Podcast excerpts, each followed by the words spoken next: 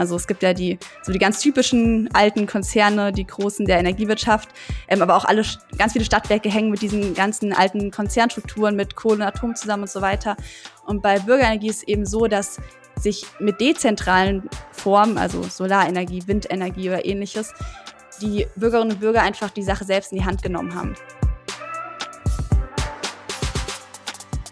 Hi, willkommen bei Npower. Wir sind Markus und Julius. Und wir sind überzeugt, dass die Energiewende machbar und für den Klimaschutz essentiell ist.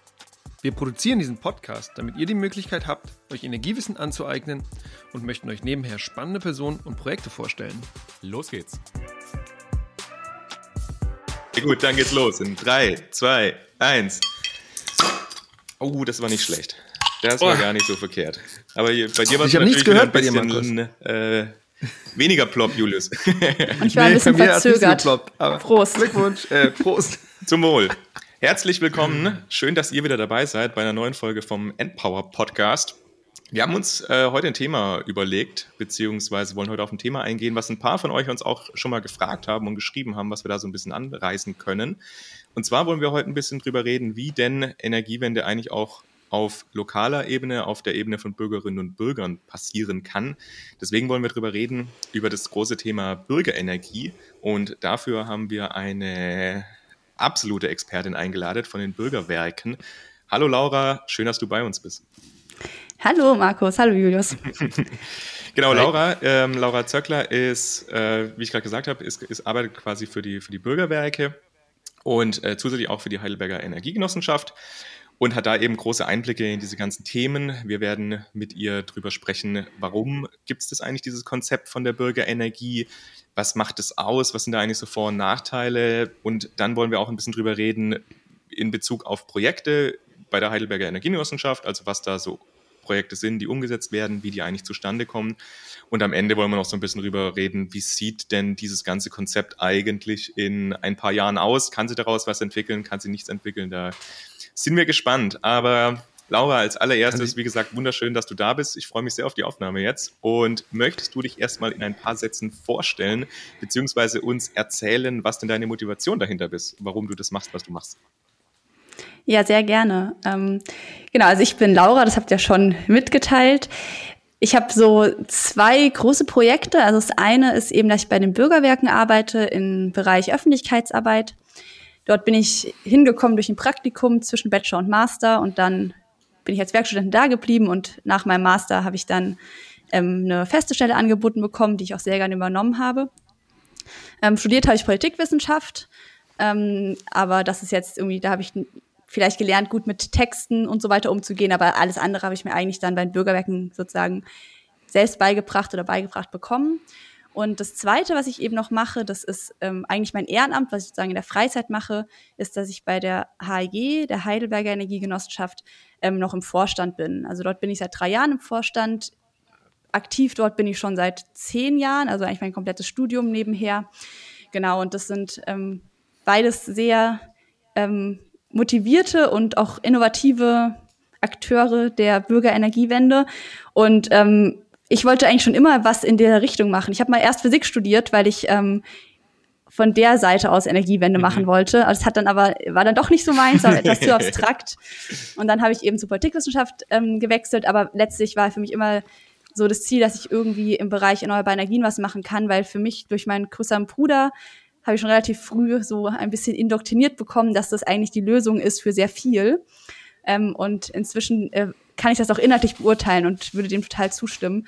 Und genau, also das ist meine Motivation. Also auf der einen Seite einfach äh, Klimaschutz, also wir müssen da was tun und eben auch die Tatsache, dass es so viele Lösungen gibt und die sogar noch demokratisch und mit Beteiligung der Bürgerinnen und Bürger funktioniert. Ähm, und das ist auf, für mich auf jeden Fall Motivation. Also ich gehe wirklich jeden Morgen stehe ich gerne auf und gehe ja, ins Büro, beziehungsweise jetzt an meinen Homeoffice-Schreibtisch seit ungefähr einem Jahr Genau, aber ich weiß halt mhm. genau, wofür ich das mache, dass ich einfach die 100 Prozent hinter den Sachen, für die ich arbeite. Und ich hätte mir früher auch niemals träumen lassen, dass ich mal was im Bereich Marketing arbeite, weil ich Werbung ganz schrecklich finde. Ähm, aber wenn man sozusagen für die richtigen Sachen die Öffentlichkeitsarbeit macht, dann kann das durchaus okay sein. Auf jeden Fall, ja. Äh, bist du eigentlich, äh, du warst dann erst bei der Heidelberger Energiegenossenschaft, ne? Also das heißt, die Heidelberger Energiegenossenschaft, die hat es schon vor den Bürgerwerken gegeben. Ganz genau. Also die HEG wurde 2010 gegründet. Ich bin ein knappes Jahr nach der Gründung dazugekommen, als ich dann nach Heidelberg gezogen war fürs Studium. Ähm, und die Bürgerwerke wurden 2013 gegründet, also jetzt auch schon seit über sieben Jahren, aber die sind nach der HEG entstanden, äh, weil die HEG war auch Gründungsmitglied der Bürgerwerke. Also wir kommen nachher noch dazu, was die Bürgerwerke mhm. machen. Oder ich kann auch jetzt kurz zwei Sätze dazu sagen. Also, nee, nee, mhm. okay, dann reden wir nachher drüber. Genau, okay, also HEG gab es zuerst, danach kamen die Bürgerwerke. Okay, gut, dann mache ich weiter. Und zwar gibt es ja wie immer eine Runde von äh, Entweder-Oder-Fragen. Bevor wir da raufgehen, ähm, würde ich euch da draußen, die ihr zuhört, gerne noch äh, bitten, äh, kann man das so sagen, wenn ihr Lust habt, mehr mit uns in Interaktion zu treten, noch außerhalb dieser, dieser Podcast-Folgen, die wir immer aufnehmen und die wir zur Verfügung stellen, freuen wir uns, wenn ihr äh, mal bei Instagram vorbeischaut, einfach Empower äh, Energiewende eingeben, dann seht ihr uns. Und wenn ihr Lust habt, freuen wir uns auch, wenn ihr Patreons von uns werdet, weil, ähm, ja, das würde uns vieles erleichtern. So, jetzt geht's aber Lust weiter mit den Fragen, denn eben hast du ganz schon ganz viel darüber gesprochen, Laura, da, wie gut es sich anfühlt, bei diesem Job ähm, äh, dabei zu sein oder diesen Job gewählt zu haben. Deswegen die erste Entweder-Oder-Frage: Sinn oder Geld? Sinn. Ganz klar. klar muss ich, muss ich also nee, ich glaube nicht. Nein, okay. Wenn du willst, kannst du immer was dazu sagen, aber du musst auch da gar nichts dazu sagen. Genau. Dann mit eher was basalerem. Äh, Rotwein oder Weißwein? Aktuell Weißwein. Aktuell Weißwein, weil Obwohl es kalt ist. Besch Beschreibung von Laura gibt es, äh, steht drauf, dass sie gerne Wein trinkt. Ähm, Fußball oder Basketball? Basketball spiele ich selber im Verein. genau. Neckar oder Main? Oh, das ist fies. Main komme ich eher her, aber ich würde sagen Neckar. Also Heidelberg ist inzwischen mehr meine Heimat.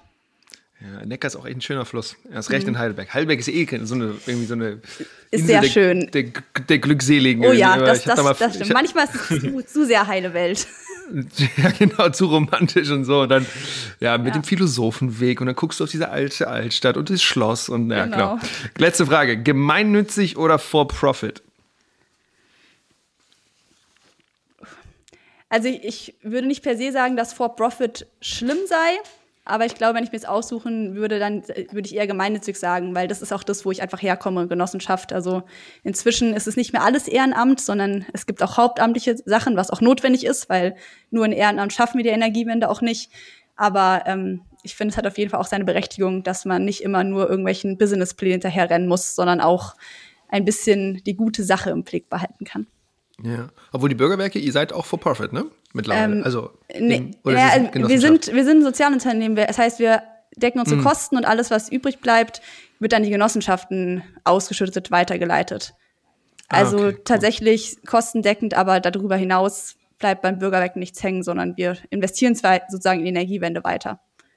Aber auf jeden cool. Fall ist es so, dass dort von Anfang an die Idee war, dass die Leute, die dort arbeiten, bezahlt werden, weil das einfach für eine Genossenschaft nicht typisch ist. Da ist war eigentlich die erst, erste Jahrzehnt alles bei den ganzen Genossenschaften, auch bei der HEG, alles in, im Ehrenamt. Mhm. Mhm. Aber vielleicht ist dann, wenn, wenn man sich wirklich professionalisiert, professionalisiert, ist es dann auch schwieriger. Fangen wir an mit der ersten tatsächlich inhaltlichen Frage. Was, jetzt reden wir die ganze Stunde über diese Bürgerwerke, ja. Aber die Bürgerwerke, die wollen ja, haben ja ein bestimmtes Ziel, und zwar Bürgerenergie fördern. Und deswegen die Frage an dich, liebe Laura. Magst du einmal umreißen oder definieren, was eigentlich Bürgerenergie ist und was gibt es da für Vorteile, was gibt es da für Nachteile? Ähm, genau, also ich vermute, dass es keine offizielle Definition von Bürgerenergie gibt, sondern dass das so das ist, was sich daraus entwickelt hat und wie es gerade ist. Und ähm, deshalb, ich gebe jetzt mal die Definition, die, die ich habe oder die so in meiner, in meiner klar, Bubble klar, so klar. aktuell ist. Genau, also ähm, ganz basically ist es so, dass Bürgerinnen und Bürger einfach selbstbestimmt Energiewende machen und eben ihre Energieversorgung selbst in die Hand nehmen, unabhängig von Konzernen. Also es gibt ja die so die ganz typischen alten Konzerne, die großen der Energiewirtschaft, ähm, aber auch alle ganz viele Stadtwerke hängen mit diesen ganzen alten Konzernstrukturen mit Kohle und Atom zusammen und so weiter. Und bei Bürgerenergie ist es eben so, dass sich mit dezentralen Formen, also Solarenergie, Windenergie oder ähnliches, die Bürgerinnen und Bürger einfach die Sache selbst in die Hand genommen haben.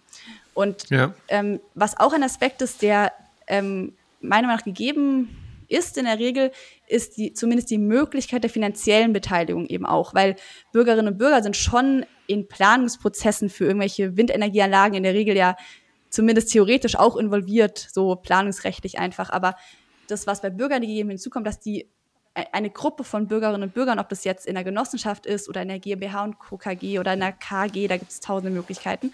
Aber einfach da wirklich Leute vor Ort, die die Umstände auch kennen und deshalb auch wissen, was die beste Lösung vor Ort ist und nicht irgendein Projektierer, der von irgendwo herkommt und dann halt irgendwas hinbaut, sondern die Leute wirklich vor Ort entscheiden selber, was sie richtig finden. Also wo mhm. lohnt es sich denn eine Solaranlage zu bauen ähm, und so weiter.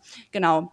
Und was eben auch ist, also das ist jetzt eher eine äh, retrospektive Beobachtung, aber dass die Bürgerenergie ähm, der Treiber der Energiewende in ähm, Deutschland ist. Also ohne Bürgerinnen und Bürger hätte in den 2000er Jahren die Energiewende ziemlich sicher nicht so viel Fahrt aufgenommen, weil inzwischen ist ja so, dass die Konzerne oder letztlich alle Akteure, die es so gibt, ja inzwischen auch sagen, ja, erneuerbare Energien ist wichtig und auch ganz, also auch selbst zubauen und so, was auch gut ist. Ich meine, alle müssen zubauen, aber sozusagen angefangen hat es durch Bürgerinnen und Bürger, die einfach erkannt haben, dass das die Zukunft ist, dass es ökonomisch Sinn ergibt, dass es ökologisch Sinn ergibt, dass es sozial Sinn ergibt. Und deshalb zum Beispiel 2012 waren 47 Prozent der erneuerbaren Energieerzeugungskapazitäten in Bürgerhand. Ist jetzt so ein bisschen gesunken, aber ist immer noch über 40 Prozent. Und ähm, genau, also das so ist Bürgerenergie, wo eben neben diesen ökologischen Aspekten eben auch der wirtschaftliche Erfolg einfach in der Genossenschaft für die Mitglieder auch im Mittelpunkt steht ähm, und eben Demokratisierung, dass die Menschen in der Genossenschaft eben auch mitentscheiden können. Mhm bei den, weil du jetzt gerade öfters mal gesagt hast, Genossenschaften, kannst du mal kurz dazu sagen, was eigentlich eine Energiegenossenschaft ist? Mhm. Ja, total gerne. Also ähm, Energiegenossenschaften sind auch so die typischen Akteure, würde ich sagen, der Energiewende. Also wie gesagt, es gibt auch noch so für Windparks, gibt es auch oft so GmbHs und sowas, aber Genossenschaften sind sehr typisch. Ähm, die sind Anfang der 2010er Jahre ganz, ganz viele entstanden in Deutschland, vor allem für Solaranlagen. Und da war es einfach so, also es gab ja, oder es gibt immer noch das Erneuerbare Energiengesetz, das eben, wenn man erneuerbaren Strom produziert als Privatperson oder auch als Genossenschaft oder irgendein anderer Akteur, wenn man den produzierten Strom ins Netz einspeist, bekommt man für 20 Jahre lang für jede Kilowattstunde einen garantierten Betrag. Das war früher mhm. deutlich mehr als heute. Das, genau, also die, die Aspekte kennt ihr ja. Genau. Und bei der Genossenschaft ist eben so, dass ähm, das eine Form ist, die sehr oft ähm, dafür genutzt wurde, weil es einfach die demokratischste Gesellschaftsform ist. Also es ist so, man kann in der Genossenschaft ähm, für sehr wenig Geld in der Regel Mitglied werden. Also man muss einen Mitgliedsanteil kaufen. Das ist in der Regel 100 Euro. Also bei uns bei der HG sind es 100 Euro. Dann ist man vollwertiges Mitglied. Und auch unabhängig davon, wie viel Geld man insgesamt in der Genossenschaft hat, weil es natürlich auch Investoren gibt, die mehr anlegen, hat jedes Mitglied eine Stimme in der Generalversammlung. Also einmal im Jahr oder mindestens einmal im Jahr treffen sich alle Mitglieder oder alle, die kommen, aber genau, also alle werden eingeladen, alle Mitglieder der Genossenschaft und die entscheiden dann darüber, was mit einem Gewinn passiert, ob eine Dividende ausgeschüttet wird. Die wählen den Aufsichtsrat, der wiederum den Vorstand für die operative Arbeit bestimmt. Die Mitglieder entlasten Vorstand und Aufsichtsrat, also das, die ganzen Sachen. Und mhm. ähm, das ist eben sehr schön, weil es eben so demokratisch ist. Also es ist egal, ob man jetzt da 10.000 Euro reinlegt, man hat trotzdem nur eine Stimme oder man hat trotzdem schon eine Stimme, auch wenn man nur 100 Euro da hat. Ähm, okay. Und was bei Genossenschaften auch ähm, super interessant ist, dass es die insolvenzsicherste Gesellschaftsform ist, die es eigentlich so gibt. Also die Insolvenzquote ist bei, also wenn man es rundet, ist sie bei 0 Prozent, also wie 0,1 Prozent oder sowas. Was daran liegt, dass ähm, man wird im Genossenschaftsverband wird man also Zwangsmitglied letztlich als Genossenschaft. Also wir werden immer vom baden-württembergischen Genossenschaft einmal im Jahr geprüft und es ist super anstrengend, aber halt auch sehr intensiv. Und das heißt, da geht letztlich halt auch nichts schief. Und ähm, dadurch, dass diese Kontrolle auch da ist, passiert halt auch einfach, die gehen nicht insolvent. Das heißt, das Geld von den Mitgliedern ist sehr sicher. Ähm, und letztendlich ist es eben auch so, dass die Genossenschaft halt, haben halt auch das Ziel, ist eben die Förderung der Mitglieder, also wie bei jeder Genossenschaft. Und bei Energiegenossenschaften ist eben so, dass das Betätigungsfeld ist dann eben ähm, Energie und im Speziellen vor allem eben erneuerbare Energien, weil das eben auch die Sachen sind, die man eben relativ klein eben machen kann. Aber als einzelne mhm. Person baut man halt auch nicht so ein Windrad in der Regel. Aber wenn man sich halt mit irgendwie 100 Leuten aus der Region zusammentut, dann kann man das dann schon wieder deutlich einfacher finanzieren. Wie, wie, groß ist sowas äh, mal? Also gibt es das wahrscheinlich in allen möglichen Größen, aber was ist so eine typische Größe von so einer Genossenschaft an, an Mitgliederinnen und Mitgliedern? Mhm. Ähm, also es gibt knapp 1000 Energiegenossenschaften in Deutschland. Also wie viele, also manche sind bestimmt auch nicht mehr ganz aktiv oder sowas, ein bisschen eingeschlafen inzwischen, aber so die Größenordnung gibt es. Und genau, wie du sagst, Markus, also es gibt ganz viel verschiedene. Also wir bei der HLG, wir haben knapp 800 Mitglieder, gehören damit auf jeden Fall zu den größeren. Es gibt aber auch welche, die ein paar tausend haben, aber das ist eher die Ausnahme. Und also ich wüsste, wenn du mich jetzt fragst, was der was das Typische ist, würde ich sogar sagen, vielleicht so 200 bis 300. Mhm. Aber das ist jetzt, also das ist jetzt äh, keine belastbare Aussage. Ähm, es gibt auch Genossenschaften, die haben irgendwie 50 oder so, weil die haben mal irgendwie, die sind, haben sich im kleinen Dorf zusammengetan, vielleicht vor zehn Jahren, als sie in der ähm, Einspeiservergütung gut waren, haben irgendwie auf einem Unternehmen eine Anlage gebaut und dann aber auch gesagt, okay, gut jetzt, also wir, wir haben jetzt keine Kapazität im Ehrenamt noch super viel Akquise mhm. zu machen. Wir, wir, das, das passt jetzt so, ne? Also wir, wir verwalten den Bestand in Anführungszeichen, ist ja auch vollkommen legitim. Und da gibt's dann halt auch kleine Genossenschaften. Ne? Das ist einfach total unterschiedlich. Und wir bei der HLG, wir haben eben schon, also 2013 war so das Jahr, wo relativ wenige neue Projekte passiert sind. Also das war auch da, wo dann der ähm, Zubau von Solarenergie krass eingebrochen ist, ja. weil EEG ähm, dauernd reformiert wurde, was jetzt nicht per se schlecht sein muss, aber die Planungssicherheit war einfach nicht mehr gegeben. Und das heißt, man konnte eigentlich nichts machen. Also wir haben da damals drei Jahre lang nichts Neues gebaut und haben aber diese Zeit genutzt und haben einfach gesagt, okay, wir müssen irgendwie andere ähm, Sachen finden und haben dann eben so Sachen wie Mieterstrom umgesetzt, was eben super komplex ist, aber ähm, wo sich dann eben halt auch wirtschaftlich was abbilden lässt, was sich jetzt halt auf so einem Einfamilienhaus für eine Genossenschaft nicht mehr abbilden lässt ähm, und solche Sachen. Also wir haben einfach als HLG relativ früh gesagt, okay, wir, wir gehen innovative Projekte an, auch mit dem Risiko letztlich, dass wir unsere ehrenamtliche Zeit in was stecken, wo am Ende nichts mehr rumkommt. Wir hatten extrem viel, ja, vielleicht ist es auch nicht Glück, vielleicht hatten wir auch irgendwie das richtige Gespür. Also wir haben jetzt nichts gemacht, wo wir dann gesagt haben, okay, wir haben gerade ein Jahr Arbeit versenkt, weil es gar nichts mhm. was wurde, sondern wir hatten schon, also vielleicht ist auch schon ein bisschen Glück gewesen auf jeden Fall oder richtige Kontakte oder wie auch immer, dass wir halt Sachen umgesetzt haben, die funktioniert haben. Wir haben natürlich trotzdem unendlich viele Wochenenden und Abende und Nächte und Nebenstudium da reingesteckt. Also wenn man das jetzt, das ist genau die Sache. Also es ist halt, im Ehrenamt kann man das dann mal machen. Wenn das bezahlte Arbeit gewesen wäre, da hätte, also das, das hätte schon gar nicht funktioniert. Und wie gesagt, es ist total wichtig, dass es in professionelle Strukturen kommt und Hauptamt, damit Leute mit, mit Fokus und 30 oder 40 Stunden in der Woche zu normalen Arbeitszeiten sich mit diesen Dingen beschäftigen. Aber dass diese Pionierarbeit von Leuten gemacht wurden, also es waren auch ganz viele Rentnerinnen und Rentner, die das damals gemacht haben oder so, ne? Die waren, mhm. ja, okay, irgendwie jetzt, ich habe noch Bock und irgendwie, ja, ich habe Enkel und es schadet jetzt auch nichts, wenn man den irgendwie einen lebenden Planeten hinterlässt, machen wir ein bisschen Energiewende und sowas. Ja, und ähm, cool. ähm, wir, Total, genau. Ja, und wir waren auf jeden Fall HG auch ein bisschen untypisch, ähm, weil wir so eine studentische Genossenschaft waren. Also wir waren, also inzwischen sind wir alle fertig, aber ähm, mhm. gegründet wurde es von vier Studenten, also tatsächlich vier Jungs. Ich bin dann erst später dazu gekommen im Vorstand, ähm, die ähm, halt während des Studiums gesagt haben, so, also irgendwie, es kann doch nicht sein. Warum machen Politik und Wirtschaft nicht erneuerbare Energien so voll, volles Rohr? So, es ist doch alles da, die Lösung liegt in der Schublade. Warum ist nicht auf jeder, jedem Dach eine Solaranlage, ist leider immer noch nicht. Aber da war natürlich auch ein anderer Hintergrund. Also wir waren auch einfach ungeduldiger und so, weil wir auch einfach noch viel mehr Zukunft vor uns haben und sagen, okay, mhm. also wir müssen echt was ändern. Genau. Mhm.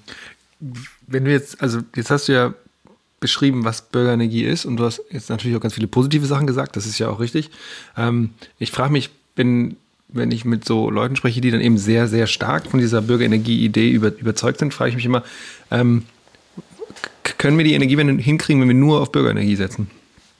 Ist vielleicht ein bisschen ketzerische Frage, aber ähm, also, also vielleicht mhm. magst du mal aufzeigen, wo, wo vielleicht auch die Grenzen sind. Also sowas wie ja, Entscheidungsprozesse und mhm. Investitionsgröße. Da gibt es ja ein paar Sachen, die da wahrscheinlich im Kopf kommen, ob du da mal was drüber sagen magst, genau. Ähm, ja, klar. Also ähm, auf jeden Fall, was eine Grenze ist, ist, dass sehr viel im Ehrenamt war oder auch noch vieles ist. Also wie gesagt, wir sind jetzt bei der HG, wir sind seit einem guten Jahr, haben wir es geschafft, dass wir unsere Arbeit auch bezahlen, zumindest einen Großteil davon. Ähm, mhm. Aber da sind wir, glaube ich, auch eher noch die Ausnahme. Also es ist jetzt schon so, es gibt schon immer mehr Genossenschaften, vor allem auch die bei den Bürgerwerken irgendwie Mitglied sind, weil da einfach ein größeres Netzwerk ist und durch die Bürgerwerke, die Genossenschaften halt durch die ähm, Stromlieferungen an Kundinnen und Kunden einfach nochmal laufende Einnahmen auch haben, dass dann auch bisschen Geld da ist, verlässliche Einnahmen, wo die Genossenschaften dann zumindest mal so eine Teilzeit-Bürokraft anstellen. Aber das ist natürlich trotzdem jetzt nicht also das, das rettet dann auch nicht die Welt alleine. Genau, und also an sich würde ich schon sagen, dass der Großteil immer noch zu, zu einem zumindest Teil im Ehrenamt ist. Und das ist auf jeden Fall eine Grenze, weil man kann einfach nicht die volle Wirkung entfalten, wenn es letztlich davon abhängt, irgendwie, wie viel Zeit man in seiner Freizeit noch findet. Also ob das jetzt Studis sind, die das machen oder Arbeitnehmende oder auch RentnerInnen, also die haben im Zweifelsfall noch mehr Zeit, aber trotzdem ist es natürlich was, wenn man nicht wenn man keinen Arbeitsvertrag hat, dann ist, kann man den Leuten auch, also wenn die Leute ein anderes Projekt finden oder ja. irgendwie gerade keinen Bock mehr haben, dann ist es vollkommen legitim, dass sie sagen, okay, danke, ich mache jetzt was anderes. Und die können euch mhm. auch einen Job kündigen, aber trotzdem, also ihr versteht, was ich meine. Ne? Also das ist auf mhm. jeden Fall eine Grenze. Ähm, und damit einhergeht natürlich auch ähm, so welche Größe von Projekten, also was Invest oder sowas angeht, gibt es mhm. natürlich auch Grenzen. Also es ist schon so, dass eine Genossenschaft mit vielen Mitgliedern auf jeden Fall was stemmen kann. Und es ist ja auch so, dass wir, also wir haben am Anfang bei der HG eigentlich alle Projekte komplett ähm, mit Kapital von BürgerInnen finanziert, also von unseren Mitgliedern. Und ähm, aber man kann es natürlich auch total gut durch Bankkredite ergänzen. Und also machen wir inzwischen auch, weil wir, wenn wir irgendwie ein Millionenprojekt haben, dann kannst du das zwar auch von Mitgliedern einsammeln, aber es dauert und so weiter. Und mhm. genau, also insofern, außerdem sind die Bankkonditionen aktuell auch ziemlich gut. Insofern ähm, sagen, machen wir eine Mischfinanzierung inzwischen. Aber es schon auch ist, dass wir natürlich die intrinsische Motivation an sich haben, dass wir ähm, die Zinsen an unsere Mitglieder zahlen. Das ist ja genau das Schöne. Ne? Also sagen, es ist ja schon eine Frage, ob die Zinsen für das Geld irgendwo hinfließen, also zu irgendeiner Bank oder an die Mitglieder, die, die vor Ort dann mit dem Geld wieder was Neues machen können. Also regionale Wertschöpfung, das ist natürlich auch super. Ähm, genau, aber insofern ist natürlich schon so, dass man irgendwie einen, ja, einen Windpark mit 50 Anlagen, also viele so große gibt es hier gar nicht, aber also so große, das, da braucht man auf jeden Fall, aber es gibt auch ganz oft, dass dann viele Genossenschaften zusammen das machen zum Beispiel, dann gibt es auch wieder, aber wenn es so richtig große Sachen ah. gibt, Okay. Ähm, dann ist es natürlich schon so, dass ähm, RWE das im Zweifelsfall eher aus der Portokasse zahlen kann. Ja. Und das ist so eine Sache, also das, was ich vorhin meinte, also wir müssen so viel erneuerbare Energien ausbauen, dass ich auch letztlich, ich bin dankbar für jede Anlage, die gebaut wird. So, also das die eine Ebene ist, dass ich bin froh um jede. Das heißt, von mir aus kann die auch RWE bauen und die bauen ja auch viel zu. Nur sie bauen da trotzdem nur einen Bruchteil ihrer gesamten Erzeugungskapazität. Mhm. Und dann ist es mir sozusagen, ähm, also es ist gut, wenn es passiert, aber natürlich ähm, finde ich es ideell sozusagen schöner, wenn die Anlagen möglichst viel Bürgerbeteiligung passieren. So, aber ja. ich würde halt auch sagen, also wir haben das auch, in Heidelberg gibt es auch die Stadtwerke, die ähm, auch auf jeden Fall zu den besseren Stadtwerken gehören. Also die machen auch echt schon viel mit erneuerbaren Energien. Die sind uns trotzdem zu langsam so. Und aber wir sehen es halt eher als so, wir machen dann halt im Zweifelsfall irgendwie die kleineren, komplizierteren Projekte, wo man ein bisschen mehr Koordination braucht und ein bisschen mehr nett mit den Leuten reden muss. Und die Stadtwerke bauen dann halt die große Freiflächenanlage. Und also ich meine, manchmal denken wir schon so, okay, wir hätten jetzt auch gern gebaut, aber das ist, was ich meine. Also wir haben auch, also jetzt um konkret auch über Heidelberg, weil da kann habe ich es natürlich sehr im Blickfeld. Wir haben hier so viele Flächen, ja, also wir haben irgendwie auf zwei Prozent der Dächer in Heidelberg sind Solaranlagen. Das ist, ich verstehe nicht, wie es sein kann. Also warum nicht überall, ja? ja. Und ähm, Genau ist der Punkt. Das heißt, es gibt nur Flächen, dass wir hier zubauen als HLG, dass die Stadtwerke zubauen, dass die ganzen Privatpersonen auf ihre Dächer die Anlagen bauen. Ähm, genau. Also, weil, Julius, eigentlich war deine Frage, funktioniert Energiewende nur, nur, nur durch Bürgerenergie? Ähm, ich würde sagen, wir haben so, so viel verschlafen in den letzten Jahren, dass es wahrscheinlich nicht allein durch Bürgerinnen und Bürger funktioniert. Aber wie gesagt, die die großen Akteure verstehen es ja auch und deshalb ist es gut, wenn einfach alle zubauen. Und was aber halt auf jeden Fall total wichtig ist, dass es halt nicht so kommt, dass die großen Akteure alles übernehmen. Weil dann haben wir wieder das Problem, dass Bürgerinnen und Bürger sich nicht mitgenommen fühlen und ähm, dadurch, also das ist ja auch der Vorteil von Bürgerenergie, dass die Akzeptanz total steigt. Also wenn die Bürgerinnen und Bürger über eine Genossenschaft äh, auf der einen Seite auch wirklich an der Projektentwicklung sich beteiligen können und die Möglichkeit haben, finanziell sich zu beteiligen, das ändert einfach den Blick auf so ein Windrad zum Beispiel. Also mhm. natürlich ist immer Leute, die sagen, ah, Windrad ist schlimm, aber merkt es ja schon, da gibt es so viele Studien zu, dass das dann wirklich dadurch auch verbessert wird und deshalb sollte man das auf jeden Fall auch von der Politik auch auf jeden Fall mit weiter fördern und das, was da da ist, einfach auch einbeziehen. Ja, cool. Ich habe mich gerade gemeldet und Markus hat zugenickt, deswegen, also wir, wir, für, für ihr, euch Zuhörerinnen da draußen, wir sehen uns digital über Teams. Deswegen, wenn ich meinen mein Finger hebe, dann sehen Laura und Markus das. Ähm, ich, eine sehr spezifische Frage, Laura, über die ich mich tatsächlich auch schon ein paar Mal drüber nach, Gedanken gemacht habe. Ihr habt ja wahrscheinlich Kontakt mit der oder der Bürger, der oder die Bürgermeisterin oder irgendwie, äh, also mit der, mit den Administrationen in, in Heidelberg jetzt. Ähm, und du hast gesagt, das ist nur 2% der Dächer tatsächlich in, in, in Heidelberg jetzt mit, ja, mit Solaranlagen zum Beispiel mhm. versorgt sind.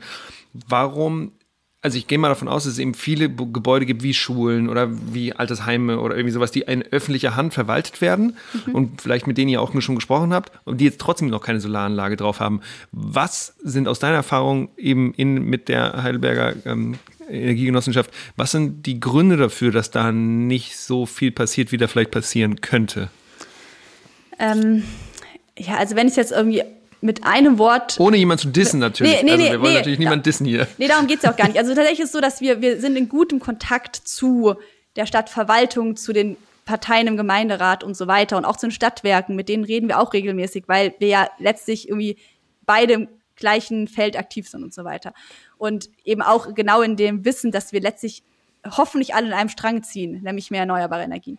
Und ähm, aber ich glaube wirklich, dass weshalb nicht auf diesen ganzen Dächern es ist, es ist auf der einen Seite ist es, ich weiß nicht, Faulheit ist jetzt, glaube ich, der falsche Begriff, aber einfach dieses, boah, ich muss ja nicht, ne, weil es gibt halt keine gesetzliche Regelung, die es vorschreibt. Das ist ja auch mhm. was, ne? Also jetzt irgendwie in Baden-Württemberg ist ab nächstem Jahr ja so, dass bei nicht, äh, also bei gewerblichen Neubauten zumindest Solaranlagen drauf muss. Wir verstehen auch nicht, warum es nicht bei Wohngebäuden ist, weil wenn man eh neu baut, dann steht eh ein Gerüst und man muss eh das ganze Haus bauen und dann ist es auch wirklich kein Kostenfaktor mehr, noch eine Solaranlage draufzusetzen. Also wirklich nicht. Und deshalb setzen wir uns sehr dafür ein, dass es da halt einfach Rahmenbedingungen gibt, die es vorschreiben. Aber die gibt es halt nicht. Das ist auch in Heidelberg so. Es gibt keine, also wir setzen dafür ein, dass es eine Solarsatzung gibt, die einfach sagt in Heidelberg, wenn neu gebaut wird oder wenn saniert wird oder das Dach irgendwie ausgebessert wird, dass dann erstmal der Standard ist, dass eine Solaranlage drauf muss. So, und dann kann man ganz ja immer noch, kann der Eigentümer oder die Eigentümerin immer noch begründen, weshalb die Solaranlage nicht wirtschaftlich sich nicht abbilden lässt, dann kann man ja Ausnahmen machen. Aber es ist halt aktuell andersrum. Man muss ja fast dafür kämpfen, eine Solaranlage zu bauen, weil es einfach auch von Architekten und Architekten gar nicht mitgedacht wird. Mhm. Und genauso ist es auch bei den, also es gibt die Wohnungsbaugesellschaft, äh, Gesellschaften, Genossenschaften in Heidelberg, die eben auch städtisch sind und so weiter. Und wir sind da seit Jahren dabei und sagen so, da muss doch überall was drauf. Und die sagen jetzt, also sie sagen so, ja, wir können nicht sofort auf alles bauen, sondern wir machen das, wenn das Dach dann eh gemacht wird. Das ist auch legitim. Also wenn man irgendwie weiß, dass man in den nächsten paar Jahren ein Dach neu macht, dann ist es schon vernünftig, dass man dann noch ein bisschen wartet. Wir sind aber halt auch nicht ganz sicher, ob das jetzt halt so ein bisschen vorgeschoben ist. Weil, also wir sind schon der Meinung, dass, also es gibt auf jeden Fall auch Dächer, die hier gebaut werden oder saniert werden, wo keine Anlage drauf kommt. Ist auch so, wir haben in Heidelberg sehr große Konversionsflächen, weil hier die Amerikaner ja waren mit der die Army und die sind abgezogen, also schon länger her, aber jetzt final vor ein paar Jahren. Und es gibt sehr viele Flächen, wo jetzt eben ähm, ja, neu gebaut oder saniert wird. Und da ist zum Beispiel auch so, wir haben dort äh, auf einigen Quartieren mit der HEG eben Solaranlagen gebaut für so Wohnprojekte und dann auch Quartiersversorgung mit, mit Speicher, mit E-Ladesäulen, wo dann super viel von dem Strom direkt im Quartier benutzt wird, weil das ja auch, ich meine, so kriegen wir Energiewende in die Städte, ja, über sowas. Und das müssen wir auch, weil wir können nicht nur auf irgendwo auf dem Land Solaranlagen hinstellen, sondern wir müssen es überall machen, auch da, wo die VerbraucherInnen sind eben. Ähm, genau. Aber das ist zum Beispiel auch was, da gibt's also da haben wir schon jetzt verschiedene Quartiere, haben wir als HG schon entwickelt und haben, also das, das sieht man, wie es funktioniert und dass es funktioniert.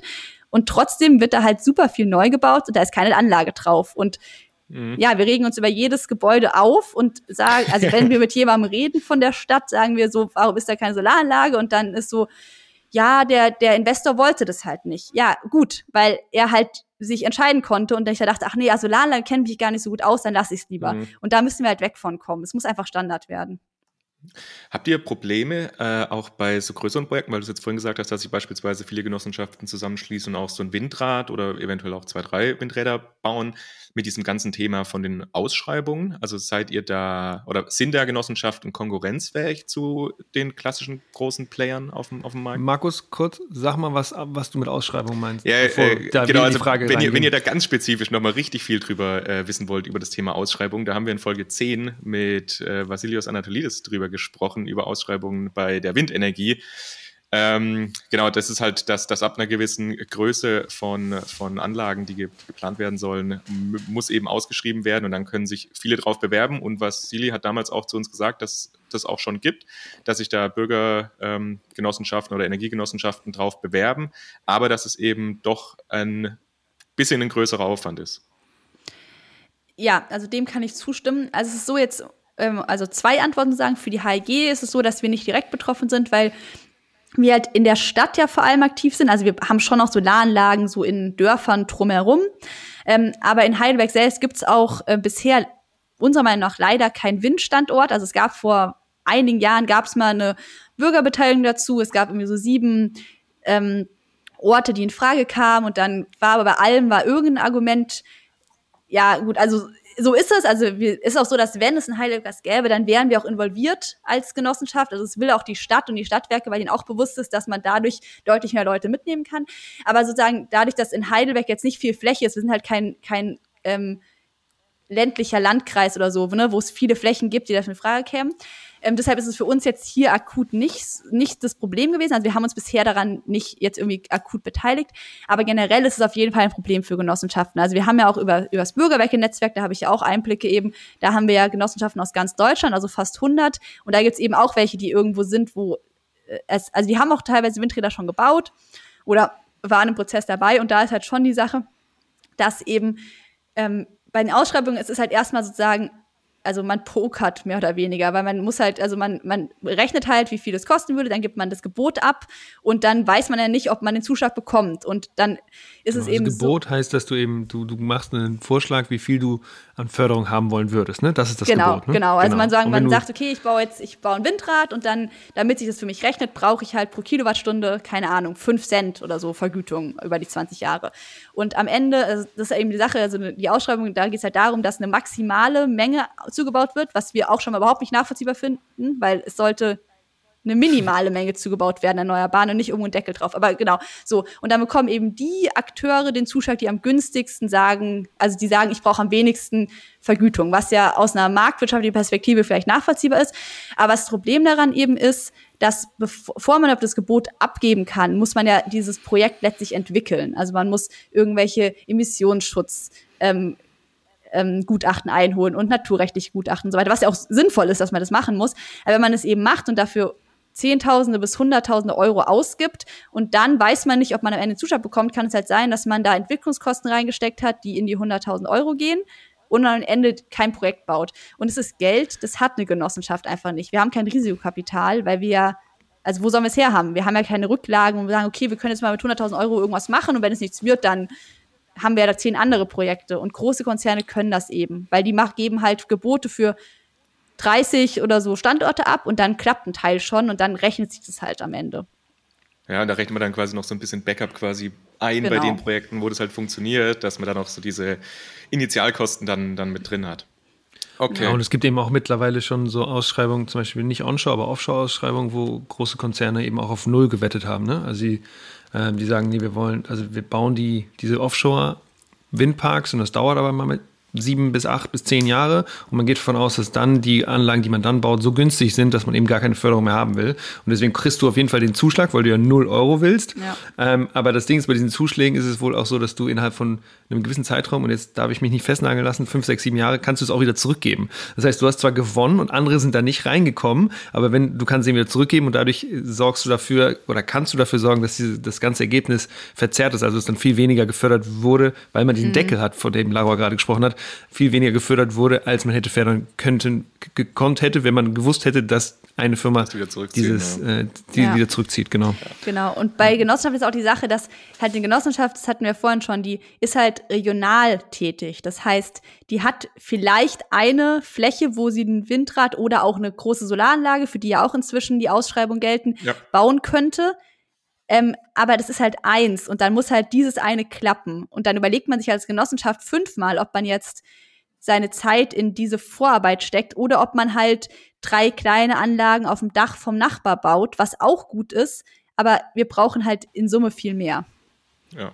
Mhm. Okay, dann haben wir jetzt äh, ein bisschen über diese Vor- und Nachteile ja schon mal gesprochen. Also du hast ja jetzt äh, erklärt, was eben die Vorteile sind, dass man viel lokal machen kann, dass eben dann auch wieder Geld zurück an die Bürgerinnen und Bürger fließt, dass die dann auch lokal quasi wieder was Neues damit machen können, einfach auch die, die Mitentscheidung. Dieses Akzeptanzthema ist, glaube ich, auch ein echt wichtiges, weil selbst die, die dann nicht mitmachen, bekommen das ja vielleicht mit von irgendwie Onkel, Tante, Bruder, Schwester, wem auch immer ähm, und bekommen ja dann von denen auch so ein bisschen eingeredet, in Anführungszeichen, dass äh, das, das eben eine gute Sache ist. Aber es sind natürlich ja. trotzdem irgendwo auch äh, dem ganzen Grenzen gesetzt, wie wir jetzt gerade schon gesagt haben, bei diesen größeren Anlagen mit Ausschreibungen und den anderen äh, Problemen, die es da eventuell geben kann. Jetzt wollen wir ja noch ein bisschen über dieses Thema Bürgerwerke sprechen. Das ist ja quasi diese ich, ich, weiß nicht, ob das der richtige Begriff ist, ich nenne es jetzt mal irgendwie Dachgesellschaft oder Dachverband, die, in mhm. dem mehrere von diesen Bürger ähm, Energiegenossenschaften oder Energiegenossenschaften zusammengeschlossen sind. Warum sind denn Energiegenossenschaften bei euch dabei und warum nicht? Und, und was macht mhm. ihr quasi für die? Genau, also die Bürgerwerke, der richtige Begriff, sozusagen der korrekte ist ähm, Dachgenossenschaft, also sozusagen. War, war das dabei ähm, bei dem, was ich gesagt habe? Nee, das Dachgesellschaft und Dachverband. es ist also, es ist, es ist von der Idee ist es schon richtig, nur sagen, von der Rechtsform ist eben, sind die Bürgerwerke auch eine Genossenschaft. Ja. Und die HEG ist eben eine Genossenschaft, wo einzelne Bürgerinnen und Bürger oder auch irgendwie, also das Umweltamt der Stadt oder so ist auch bei uns Mitglied. Also es können auch juristische Personen, sind Mitglied in der Genossenschaft normalerweise. Und bei den Bürgerwerken ist es eben sagen, eine Ebene weiter oben. Die Bürgerwerke sind eine Dachgenossenschaft und bei uns gibt es auch Mitglieder, aber das sind wiederum Genossenschaften sozusagen. Und das heißt also bei uns bei den Bürgerwerken, es waren neun Genossenschaften, die die Bürgerwerke gegründet haben, unter anderem die HEG. Und ähm, das war vor siebeneinhalb Jahren. Und seitdem, nee Gott, vor gut sieben Jahren, wie auch immer, 2013. Und seitdem sind, ähm, Moment, ja, 90 Genossenschaften noch hinzugekommen aus ganz Deutschland. Ähm, hm. Und ähm, ja, weshalb machen Genossenschaften mit? Also die Idee der Bürgerwerke war und auch die, also der Gründungsgedanke, weshalb die Bürgerwerke überhaupt entstanden sind, es war jetzt nicht so, ach ja, cool, lass mal irgendwie eine Dachorganisation gründen, sondern es war, so dass die Genossenschaften eben ähm, ganz typisch Solaranlagen oder auch Windräder, vor allem Solaranlagen eben damals gebaut haben und den Strom eingespeist haben ins Netz und dafür erneuerbare Energien Vergütung bekommen haben übers Gesetz. Und dann war eben 2013 ging dann ja sehr den Bach runter, weil einfach die Rahmenbedingungen so schlecht waren, keine Planungssicherheit. Und dann haben die Genossenschaften gesagt, okay, wir schaffen es nicht, Projekte zu bauen, die sich rechnen, weil einfach wir nicht vernünftig planen können.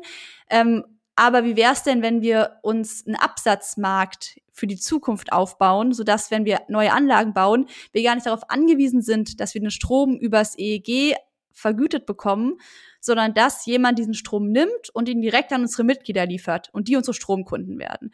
Weil das ist letztlich auch schon immer der Wunsch gewesen von den Genossenschaften. Also ich meine, es ist schön und gut, eine Solaranlage zu bauen, den Strom ins Netz einzuspeisen und dadurch den Stromsee, wenn man ihn so nennen möchte, in Deutschland grüner zu machen. Aber letztendlich ist es ja viel schöner, wenn man diesen Strom auch selber nutzen kann. Und das geht halt nicht einfach mal so. Also es gibt halt in Deutschland auch sinnvollerweise viele Regularien, wenn man Energieversorger sein möchte. Und wir hatten es ja schon, also eine Genossenschaft, vor allem im Ehrenamt, ja, ist man nicht einfach so Energieversorger. Ne? Da muss man dann auch Abrechnung machen und einen Kundenservice haben und energiewirtschaftliches Bilanzkreismanagement und Portfolio-Management und all so Sachen. So, das sind halt schon große Sachen und das macht so eine Genossenschaft nicht so von alleine. Dann haben sie gesagt, okay, aber wir sind ja schon Genossenschaften und haben uns ja zusammengetan mit ein, als einzelne Bürgerinnen und Bürger, haben gesagt, okay, was man alleine schafft, schaffen wir zusammen als Genossenschaft. Und genau das können wir jetzt eine Stufe nach oben schieben. Das heißt, die Genossenschaften haben gesagt, okay, wir schließen uns zusammen zu den Bürgerwerken, dann sind wir zusammen, sind wir stärker als alleine und wenn wir zusammen uns zusammen die Kosten für den Kundenservice, für ein Portfolio-Management und so weiter teilen, dann funktioniert das. Und genau sind die Bürgerwerke entstanden. Und das ist eben so, dass die Bürgerwerke übernehmen für die ganzen Mitgliedsgenossenschaften, also wie gesagt inzwischen fast 100 aus ganz Deutschland, letztlich alles, was man für die Stromlieferung oder inzwischen auch Bürgerökogaslieferung braucht. Also es gibt den Kundenservice, also Kunden und Kunden können anrufen und zu uns wechseln oder wenn sie eine Frage haben zu ihrer Abrechnung, dann rufen wir an, weil eine Genossenschaft hat meistens überhaupt niemanden im Büro sitzen, geschweige denn irgendwie fünf Tage die Woche, so dass man da in der Lage wäre, das irgendwie abzuwickeln. Ach, ein Impressum habt ihr doch bestimmt auch, wo man irgendwo anrufen kann. ja, äh, gibt, gibt schon teilweise, aber genau, es soll ja auch irgendwie dann effizient sein, genau. Ähm, und dann eben auch diese ganzen Sachen, also die, die Energiewirtschaftsabteilung bei den Bürgerwerken kümmert sich eben darum, dass sozusagen alles glatt läuft von, also der Strom bei Bürgerwerken kommt eben aus Genossenschaftsanlagen, das heißt, Mitglieder der Genossenschaft, also zum Beispiel auch die HEG. Wir haben eine Anlage zwischen Heidelberg und Mannheim, wo wir ähm, einen Teil des Stroms eben nicht, also den, natürlich wird er auch ins Netz eingespeist, aber ein Teil des Stroms wird eben, kriegen wir eine EEG-Vergütung, aber ein Teil vom Strom speisen wir ins Netz ein, aber der, da haben wir einen direkten Liefervertrag mit Bürgerwerken. Das heißt, die Bürgerwerke zahlen uns für diese Kilowattstunden einen Preis und nehmen diesen Strom und den an Kundinnen und Kunden zu liefern. Und das ist eben auf der einen Seite ein sehr gutes Produkt für die Genossenschaften. Also sie sind eben der regionale Anbieter und sagen, hier, ihr könnt bei uns Mitglied werden und Solaranlagen bauen. Ihr könnt aber auch von uns als Genossenschaft Strom beziehen. Das heißt, wenn man Mitglied ist, ist man letztlich sein eigener Stromversorger, weil man eben von der Genossenschaft, wo man selber dazugehört, den Strom bezieht. Das heißt, man zahlt auch monatlich sein Geld nicht an die Stadtwerke, die im Zweifelsfall irgendwie mit RWE verbandelt sind und auch mit Kohle äh, und Atomtarifen Geld verdienen, sondern an die Genossenschaft, die damit die, die Kosten deckt. Also Bürgerwerke decken die eigenen Kosten und alles, was eben hängen bleibt, geht an die Genossenschaft vor Ort, die damit dann einfach gute Projekte umsetzen kann. Ähm, das ist die eine Seite, sozusagen diese, also die, die, der eigentliche Inhalt der Bürgerwerke. Was eben auch noch hinzukommt, ist natürlich auch schon dieser Netzwerkgedanke. Also die Bürgerwerke vereinen einfach diese 100 Genossenschaften, fast 100 Genossenschaften. Und es bedeutet auch, dass man ein total gutes Medium hat, um erfolgreiche Konzepte weiterzugeben. Also wir haben zum Beispiel bei den Bürgerwerken gibt es eine Genossenschaft von Usedom, die Inselwerke, die haben schon vor Jahren dort ähm, ein E-Ladenetz aufgebaut in Bürgerhand von der Genossenschaft. Also da kann man flächendeckend auf der Insel kann man Urlaub machen mit dem E-Auto und kann überall vernünftig laden so. Und ähm, dieses Konzept haben die Inselwerke eben jetzt über die Bürgerwerke ähm, bieten die das den ganzen Genossenschaften der Bürgerwerke auch an. Das heißt, wir auch hier in Heidelberg, wenn wir haben nicht viele, aber wir haben ein paar E-Ladesäulen, meistens in Verbindung, wenn wir eh in diesem Quartier eine eben eine Solaranlage haben, weil es dann auch Sinn ergibt, dann kann man damit puffern und so weiter. Ähm, wenn wir da jetzt halt eine Ladesäule bauen, dann sagen wir, dann machen wir das auch über die Inselwerke, weil die wissen so, was sind, was ist die richtige Ladesäule, wie, so, die bestelle ich da und da und dann braucht ihr noch irgendwie dann tragt ihr das hier ein und die Abrechnung funktioniert so und so. Und das ist halt was, das ist total klar, dass die Genossenschaft vor allem irgendwie noch im Ehrenamt oder selbst wenn sie nicht im Ehrenamt ist, du fängst nicht einfach mal so an, okay, nice, ich nehme mir jetzt mal ein neues Geschäftsfeld, ich mache jetzt mal E-Ladesäulen. Also das kann man machen, aber da muss man schon Mut haben. Und wenn man halt über die Bürgerwerke einen Partner hat, der auch eine Genossenschaft ist und die das schon selbst gemacht haben und wo man auch weiß, die teilen unsere Werte, die machen das nicht, um jetzt irgendwie mega Geld zu verdienen, sondern um die Energiewende voranzubringen, dann ist natürlich ein gutes Gefühl. Und deshalb funktioniert sowas halt auch sehr gut bei den Bürgerwerken. Das ist sozusagen der andere Aspekt, dieser Netzwerkgedanke. Mhm.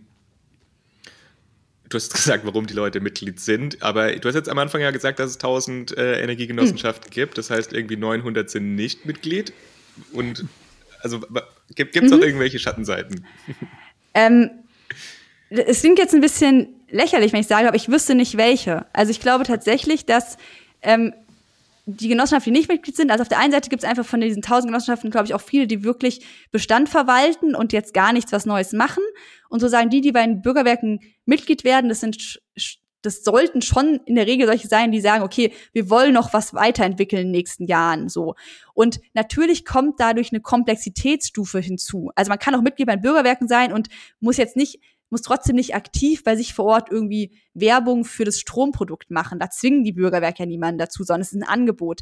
Aber natürlich ist es, also ich glaube, es ist schon natürlich eine Erwartungshaltung da. Das heißt, die Genossenschaften, die bei den Bürgerwerken Mitglied sind oder werden, das sind die, die sagen, okay, wir, wir wollen noch was erreichen. Das heißt, wir, wir machen beim Bürgerwerk mit, wir bringen, wir bringen uns dort ein, wir haben schon auch das Ziel, dass wir Leute bei uns vor Ort mit Strom versorgen oder mit Gas, was eben für uns als Genossenschaft auch bedeutet, dass wir Einnahmen haben und mit den Einnahmen wollen wir auch wiederum was machen.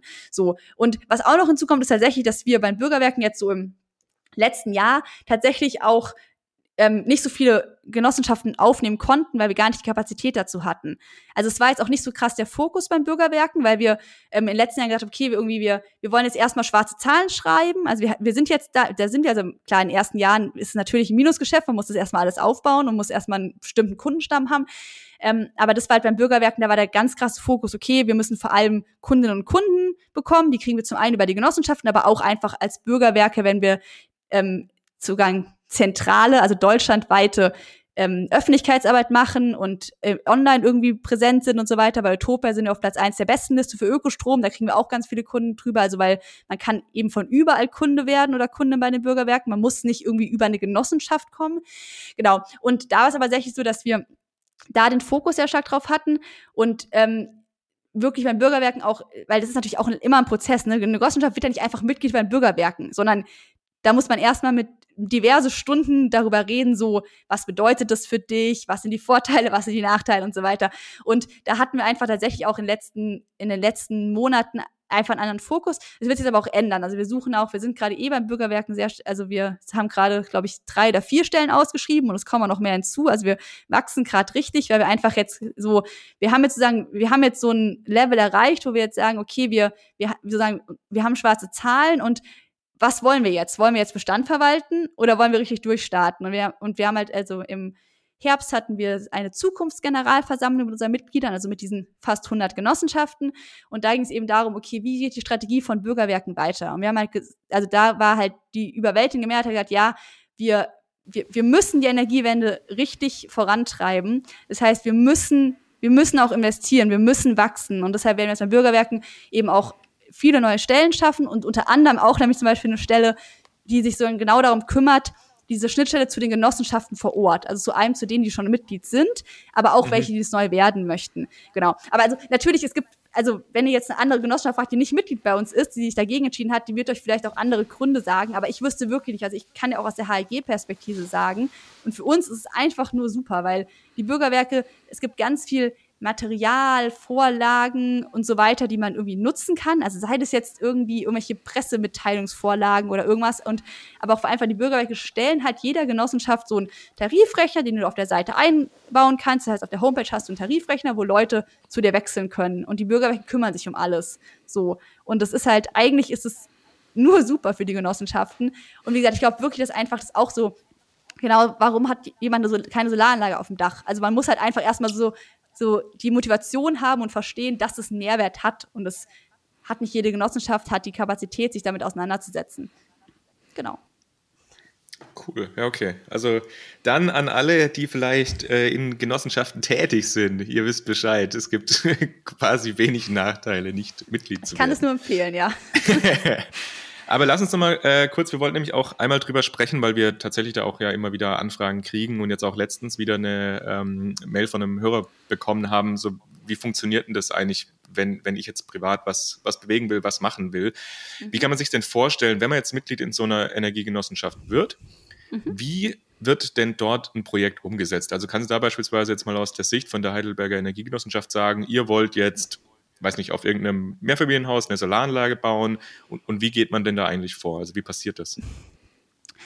Ja, ähm, genau. Also der erste Punkt ist, dass man sozusagen diese Fläche finden muss. Ne? Also ähm, das, da gibt es verschiedene Wege. Also man kann entweder irgendwie als Genossenschaft Akquise machen, also man guckt sich mit Google Maps irgendwie die Stadt an und guckt, ah, guck mal, das ist eine coole große Halle von irgendeinem Unternehmen oder das ist ein großes Mehrfamilienhaus, das nicht irgendwie der Wohnungsbaugenossenschaft gehört, weil da macht die selber oder sowas ähm, und spricht dort an. Das ähm, haben wir auch vor vielen Jahren, als wir eben auch die Zeit hatten, wo nicht viele Projekte funktionieren, haben wir das auch gemacht. War relativ, war nicht so von Erfolg gekrönt, weil, ähm, glaube ich, das damals nicht so das Thema war. Und das Interessante ist, dass wir aktuell als HLG eigentlich keine Akquise machen, sondern wir werden nur angesprochen. Kommen die Projekte zu euch, okay. Ja, also auf der einen Seite ist es so, dass ähm, einige Unternehmen oder andere Akteure, mit denen wir vor Jahren mal Kontakt hatten, sich dann halt nach ein paar Jahren melden. Also sei es, weil sie plötzlich erkannt haben, dass es doch echt Sinn ergibt, irgendwie Energiewende zu machen, oder weil sie das Dach sanieren und dann sagen, ah, da war doch was, so frage ich mhm. mal die HLG. Ähm, wir haben total viele Privatpersonen, die uns anschreiben oder anrufen und sagen, hier, mach doch Energiewende, könnt ihr mir eine Solaranlage aufs Dach bauen. Das ist ein bisschen lustige, lustiger Fall, weil wir das, ähm, also diese Anfragen gab es schon immer, gerade gibt es die nochmal mehr, aber wir haben die halt in den letzten Jahren immer abgesagt, weil bei so einem Einfamilienhaus lohnt sich für uns als Genossenschaft nicht. Das ist viel zu viel Planungsaufwand. Den Leuten sagen wir, hier, holt euch einen Handwerker, baut es selbst. Wenn ihr, wenn ihr Eigentum habt, ein Haus habt, dann könnt ihr euch das auch leisten. Die Anlagen sind so günstig inzwischen. Ja, ihr kriegt sofort einen Kredit, wenn ihr eh ein Haus habt und baut euch das selber, nutzt den Strom selbst, ist viel günstiger als aus dem Netz. Das hat sich in wenigen Jahren amortisiert. Und ähm, das heißt, wir bauen die als, also als Genossenschaft wollen wir die nicht selber betreiben, weil da lohnen sich eben halt größere Anlagen. Aber wir haben jetzt inzwischen es so, dass wir seit einigen Monaten mit unserer Tochtergesellschaft von der HLG auch wirklich Privatleute Solaranlagen bauen. Weil wir haben halt inzwischen unserer Tochtergesellschaft auch ein sogenanntes Baustellenteam, wie wir es nennen. Also Leute, die Solaranlagen wirklich auf Dächer bauen. Das hat, haben wir angefangen, weil wir als HLG selbst das Problem hatten, dass die Handwerker ausgebucht waren. Also wenn wir ja. eine Anlage bauen wollten, dann war halt teilweise so, ja, ich kann euch im halben Jahr eine Anlage bauen, aber wenn wir einem Unternehmen eine Anlage aufs Dach setzen sollen, dann haben die meistens irgendwie Zeitdruck, ne? Oder haben jetzt halt gerade das, das sollte schnell passieren, ja. Genau. Und dann haben wir halt, dann haben wir gesagt, okay, gut, also der Bedarf ist da, wir werden als HLG noch weiter Projekte machen, dann lass uns doch bei uns selbst das aufbauen und so. Und jetzt inzwischen ist eben so, dass wir jetzt deshalb, wenn Bürgerinnen und Bürger aus Heidelberg, also vor allem oder der Umgebung, uns eben ansprechen, sagen, hier, ihr macht doch so viel Solarenergie, ich brauche auch eine Solaranlage, dann müssen wir jetzt nicht mehr sagen, ja, also ist super gut, macht das unbedingt, aber bitte kümmert euch selbst drum, sondern wir können sagen, ja, also schickt mal die, die Daten rüber, ähm, wir gucken mal und unser, unsere Tochtergesellschaft kann euch das wahrscheinlich bauen.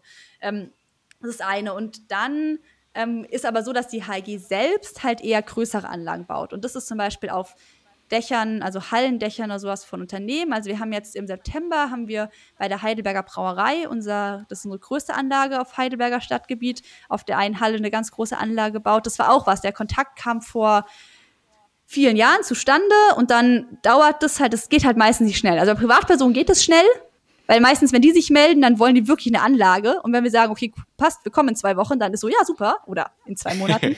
Bei einem Unternehmen dauert es natürlich länger, ist ja auch okay. Was aber interessant ist, wir haben zum Beispiel keine, bisher kein einziges kommunales Dach, weil alle ja, guten Dächer okay. die Stadtwerke dann hm. bebauen. Ach so, ja, gut. Hm. Ja. Hm. ähm, ja, die haben ja wahrscheinlich dann auch irgendwie Vorrang in der Nahrungskette. ja, ja, also wir finden auch so ein bisschen, also wir sagen schon so, also wir können auch ein paar Dächer abbekommen, aber ja. wie gesagt, wir haben auch ja. gerade genug andere Projekte und wahrscheinlich, also es sieht so aus, als ob wir auch zeitnah ähm, ein Gemeindeamt, Gemeindehaus, Bürgerhaus, glaube ich, heißt es, hier in Heidelberg auch tatsächlich als HIG äh, eine Solaranlage bauen dürfen. Genau, aber also das war jetzt so ein bisschen äh, sehr weit ausgeführt zu sagen, wie kommen die Projekte zu uns? Ne? Also wie kommen wir an Flächen? Also tatsächlich ist bei uns gerade so eigentlich, dass wir angesprochen werden, aber natürlich andere Genossenschaften rufen vielleicht auch an. Und das ist halt auch so, wenn man dann auch bekannt ist als Genossenschaft. Wir sind halt in Heidelberg, also noch immer kennt uns nicht jeder, aber wir sind, glaube ich, schon relativ bekannt inzwischen. Und das heißt, und dann es ist auch so, ne, dann hat ein Unternehmen eine Solaranlage von uns, dann rufen uns wahrscheinlich innerhalb der nächsten paar Wochen auch irgendwie zwei Nachbarunternehmen an, weil sie sagen, ach, ich will mhm. auch so. Genau. Also das ist die eine Sache. Dann, also erstmal kommt irgendwie Kontakt zustande, dass ein Eigentümer, eine Eigentümerin, ob das Unternehmen ist oder was auch immer sonst, eben sagt, da Solaranlage. Dann kommt als nächstes so, dass wir erstmal die Dacheignung natürlich checken. Also sozusagen, ist da genug Statik und so weiter, dass man da überhaupt eine Solaranlage draufbauen kann. Wenn das der Fall ist, ähm, dann müssen wir sagen, das Modell finden, wie wir diese Anlage am Ende betreiben werden. Weil inzwischen ist es so, also, man, also früher hat man ja eine Solaranlage aufs Dach gebaut, auch als Genossenschaft, und hat den Strom ins Netz eingespeist und hat eine Einspeisung bekommen und war glücklich. Und inzwischen ist es so, mhm. dass sich eigentlich eine Anlage wirklich, nur, also es kann sich auch so lohnen, dann muss sie aber sehr perfekt ausgerichtet sein, ähm, wenn man's, dass man es nur einspeist. In der Regel ist es so, dass man zumindest einen Teil des Stroms, am besten möglichst viel, innerhalb des Gebäudes, also vor Ort verbraucht. Und das bedeutet, dass wir inzwischen es meistens so machen, dass wir für ein Unternehmen eine Anlage bauen, weil das natürlich fürs Unternehmen ist es super, wenn wir uns um die Finanzierung, um den Bau und alles kümmern. Die müssen nur einplanen, dass da irgendwie ein Gerüst steht eine Weile, aber und ein Gestattungsvertrag wird uns natürlich abschließen und so weiter. Aber ansonsten müssen wir erst um nichts kümmern. Und dann ist es so, dass wir die Anlage dann bauen und finanzieren, aber dann zum Beispiel ans Unternehmen vermieten, damit das Unternehmen wirklich bei sich vor Ort den Strom auch nutzen darf. Weil wenn wir es wiederum mhm. als HEG ans Unternehmen den Strom liefern würden, dann würden wieder halt EEG-Vergütungen und so Sachen anfallen, weil es dann nicht mehr Eigenverbrauch ist. Genau. Ähm, genau, also dann ist erstmal die Sache, also guckt man sich mal wirtschaftlich an, wie lässt sich das abbilden. Ne? Also erst hat man Statik angeguckt und so weiter, also sagen, ja, physikalisch, ob es physikalisch funktioniert. Dann schaut man, ob es ähm, ökonomisch funktioniert, weil natürlich wir jetzt auch keine Anlagen bauen können, die ein Minusgeschäft sind. Und ähm, sobald das klar ist, dass das Projekt funktioniert, dann gibt's immer einen Gestattungsvertrag. Das bedeutet, dass man mit dem, dem Eigentümer, der Eigentümerin eben einen Vertrag aufsetzt, dass wir als HEG das Dach für die nächsten 20 Jahre meistens dann auch mit Option auf Verlängerung, weil die Anlage ist ja nicht nach 20 Jahren kaputt, aber man macht eben wegen diesen EEG-Vergütungszeiten immer 20 Jahre. Ähm, und dann eben, dass wir das nutzen dürfen und wir tragen dann auch in der Regel immer eine Dienstbarkeit im Grundbuch ein. Das bedeutet, dass selbst wenn das Unternehmen insolvent gehen würde oder so und das, und das Gebäude verkauft wird, sind wir trotzdem im Grundbuch eingetragen, dass wir das Dach nutzen dürfen. Das heißt, wenn jemand dann ah, okay. das, Gebäude übernehmen würde, müsste er das halt übernehmen mit dem Wissen oder dem Einverständnis, dass wir dort die Anlage drauf okay. haben. Natürlich, also kann natürlich immer noch sein, dass es dann abgerissen werden soll, aber dann müsste man letztlich ja mit uns eine Ein ja, dann müsste man uns halt eine Einigung finden. Ich meine, zur Not könnte man eine Anlage abbauen, aber natürlich, man rechnet ja so, dass es 20 Jahre da bleibt und insofern, aber letztendlich, das sind ja auch meistens Unternehmen, vor allem jetzt hier so vor Ort, das sind meistens irgendwelche Familienunternehmen, die schon lange da sind. Also die Wahrscheinlichkeit, dass die jetzt in fünf Jahren insolvent gehen, ist auch einfach nicht so groß. Und genau, also so, aber dieses, also das Risiko ist in der Regel, wie gesagt, durch diese Dienstbarkeit auch ziemlich gering. Genau. Und dann ist es so, dass als nächstes, jetzt kommt der Genossenschaftsteil sozusagen, dass wir das Projekt, also wir als Vorstand bei der HLG, wir ähm, machen dann eine schöne Beschlussvorlage und legen das am Aufsichtsrat vor. Weil unser Aufsichtsrat muss erstmal jedes Projekt von uns, das eine bestimmte Summe, ich glaube 10.000 Euro oder sowas übersteigt, muss der Aufsichtsrat erstmal genehmigen. Das heißt, wir als Vorstand wir bereiten Unterlagen vor, legen es dem Aufsichtsrat vor und in einer gemeinsamen Sitzung besprechen wir darüber und dann sagt der Aufsichtsrat äh, in der Regel oder bisher immer zum Glück, ja passt, also das klingt vernünftig, wie er es berechnet hat, das wird kein Minusgeschäft und sowas, ähm, könnt ihr machen. Dann haben wir sagen das offizielle Go. Ähm, und dann ähm, ist es so, dass wir dann letztlich parallel auf der einen Seite das Geld für das Projekt organisieren müssen. Das heißt, auf der einen Seite Geld von unseren Mitgliedern ähm, einwerben. Also das, wir machen immer so eine Mischfinanzierung, dass es Mitgliedsanteile und auch ähm, festverzinsete Darlehen sind, also dass unsere Mitglieder uns Darlehen geben, sodass die auch einfach wissen, es wird dann und dann getilgt, sie kriegen die Zinsen zurück, sind dann nicht alleine von der Dividende abhängig. Ähm, und parallel eben inzwischen ist auch oft so, dass wir einen Teil oder also variabler Teil äh, durch Bankkredite dann eben auch aufnehmen. Genau, also das ist die Sache. Ähm, das ist sozusagen dann der finanzielle Teil und dann gibt's natürlich noch den realen, physikalischen meinetwegen, aber dass man natürlich das, das Projekt umsetzen muss, genau, das gebaut ja. wird. Und dafür ist dann natürlich so, dass man, also entweder einen Solateur, einen Handwerker, also das ausschreibt, indem man sucht, der es macht, ähm, oder eben wir inzwischen oft dann eben unsere Tochter ähm, Gesellschaft damit beauftragen, die, also das letzte Jahr das gleiche, also die macht uns auch ein Angebot und sagt hier, ja, also hier zu dem Preis und so weiter. Genau. Ja. Also wir suchen eine Firma, die das für uns baut es kann, wie gesagt, unsere eigenen Anführungszeichen sein, die Tochterfirma oder eine externe. Ähm, genau, dann wird das gebaut. Da muss man natürlich noch koordinieren ne, mit dem, also wie gesagt, wir machen viel bei Unternehmen. Das heißt, du musst im Unternehmen natürlich koordinieren, dann kommt dieses Gerüst und so weiter oder mit der Privatperson, dann kommt das Gerüst und da wird gebaut. Aber gut, das ist logisch. Dann wird die Anlage gebaut. Ähm, und dann ist sie erstmal auf dem Dach. Dann ist, dann ist es noch so, dass der Netzanschluss dann nicht direkt erfolgt. Es ist meistens dauert es ein bisschen, weil oft dann auch irgendwie noch ein Anschluss erneuert werden muss oder sowas, da ja einfach mehr Leistung dann da ist, die halt davor nicht ins Netz musste. Das heißt, oft ist es dann so, also bei ganz großen Projekten kann es auch sein, dass irgendwie tatsächlich ein ganz neuer Trafo hin muss. Das kann dann richtig lange dauern, so. Mhm. Aber genau, also das ist dann immer sowas, mhm. da, da sind wir dann ein bisschen davon abhängig, wann der Netzbetreiber da vor Ort eben das hinbekommt. Genau, und sobald der Netzanschluss dann fertig ist, dann wird es wirklich ans Netz so ganz final angeschlossen. Und dann ist die Anlage betriebsbereit und dann erzeugt sie ganz viel Sonnenstrom und versorgt dann eben zu einem möglichst großen Teil die Menschen vor Ort, also das Unternehmen oder wenn wir ein Mieterstromprojekt machen, dann eben die BewohnerInnen in dem Gebäude und der Rest eben, was sozusagen nicht vor Ort abgenommen werden kann, wird dann einfach ganz normal übers Netz, also vom Netz aufgenommen und dafür bekommen wir dann eben auch dann eine inzwischen relativ geringe EEG-Vergütung. Aber genau, so einfach ist das so, Projekt. So, so einfach ist es. Bürgerenergie Crashkurs. Yes. Ja, genau. Jetzt, äh, Laura, wir sind jetzt schon langsam auf der gerade Richtung unserer einen Stunde. Das heißt, wir müssen dann demnächst irgendwann zum Ende kommen. Wir wollen aber mhm. trotzdem noch ähm, eine Sache auf jeden Fall kurz besprechen. Und zwar, was glaubst du denn, wie das Ganze in Zukunft aussehen könnte? Also kannst du das mhm. nochmal na, kurz umreißen? Was glaubst du, wo denn jetzt so die Bürgerenergie in zehn Jahren irgendwie stehen mhm. könnte? Und glaubst du, dass dieses Konzept der Bürgerenergie und jetzt auch von den Bürgerwerken eine, eine, also eine, wirklich einen signifikanten Anteil an der Energiewende in Zukunft spielen wird? Oder brauchen wir auf jeden Fall auch noch die, sage ich mal, die klassischen Player eben im mhm. Energiebereich? Ähm, also ich, ich denke schon, dass ähm, die verschiedenen Player erhalten bleiben werden. Also ich glaube, oder ich fürchte, so schnell kriegt man auch ein RWE oder ähnliches gar nicht zerschlagen. Ähm, aber du nennst immer nur RWE. Ja, RWE, Vattenfall. Neon, NBW, es gibt ja ganz viele. Juniper. Ja, das, das kommt aus der Hambi-Zeit. Da ist RWE so der, der böse Feind. Aber natürlich sind, also klar, alle großen. Feind ist bei uns im ähm, Podcast Vorland. ja, ähm, genau, aber ich bin, ähm, also wie gesagt, ich, also ich es fällt mir schwer, eine Prognose irgendwie jetzt ähm, abzugeben, irgendwie welcher Anteil ist in Bürgerhand. Das ist mir, wie gesagt, also wenn wir es schaffen, in 10 bis 15 Jahren äh, bei 100% Erneuerbaren, weil also ich bin der Meinung, dass man bis 2030 dieses Ziel haben sollte und nicht bis 2050 oder ähnliches. Wenn wir das schaffen, dann bin ich so froh, dann bin ich auch vollkommen d'accord, wenn dann Teil oder ein signifikanter Teil nicht von Bürgerenergie kommt.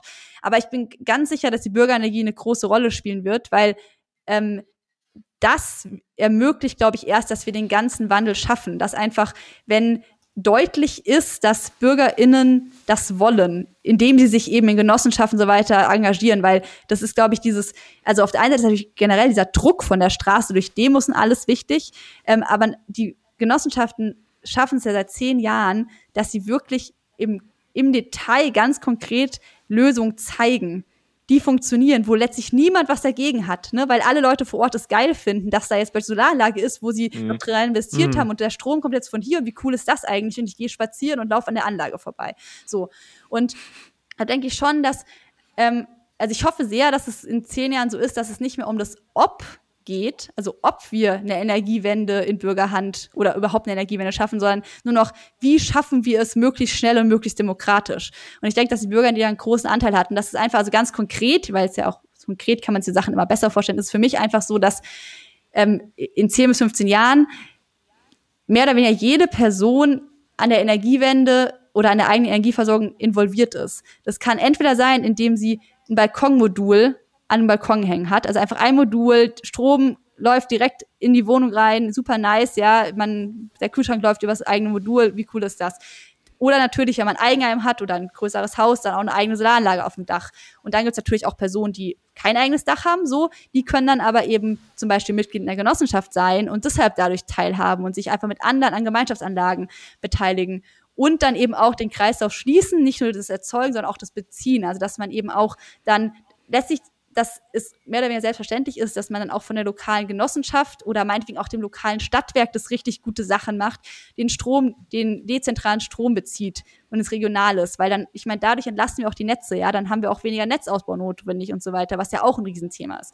Ähm, also es gibt ganz viele Möglichkeiten und ähm, die sind jetzt schon da, aber die sind, glaube ich, vielen noch immer nicht bewusst. Und ich glaube wirklich, dass dass auch gerade wie, wie generell, also wie über die Sachen geredet wird, auch, dass dieses Klimakrise-Thema nicht mehr untergehen wird. Also trotz Corona, das ist immer noch da. Also natürlich wird es von vielen gerne wieder irgendwie gerade versucht, totzuschweigen, aber die, die Fridays for Future Bewegung oder nicht nur Fridays for Future Scientists, alle und so weiter, sind aktiv und wir ja auch so. Und wir merken es auch schon. Also wir haben jetzt auch, ich meine, jetzt war Corona bei der HEG, wir haben ein Jahr keine natürlich keine Veranstaltung irgendwie gemacht, also ein paar Online-Sachen, aber sonst nichts.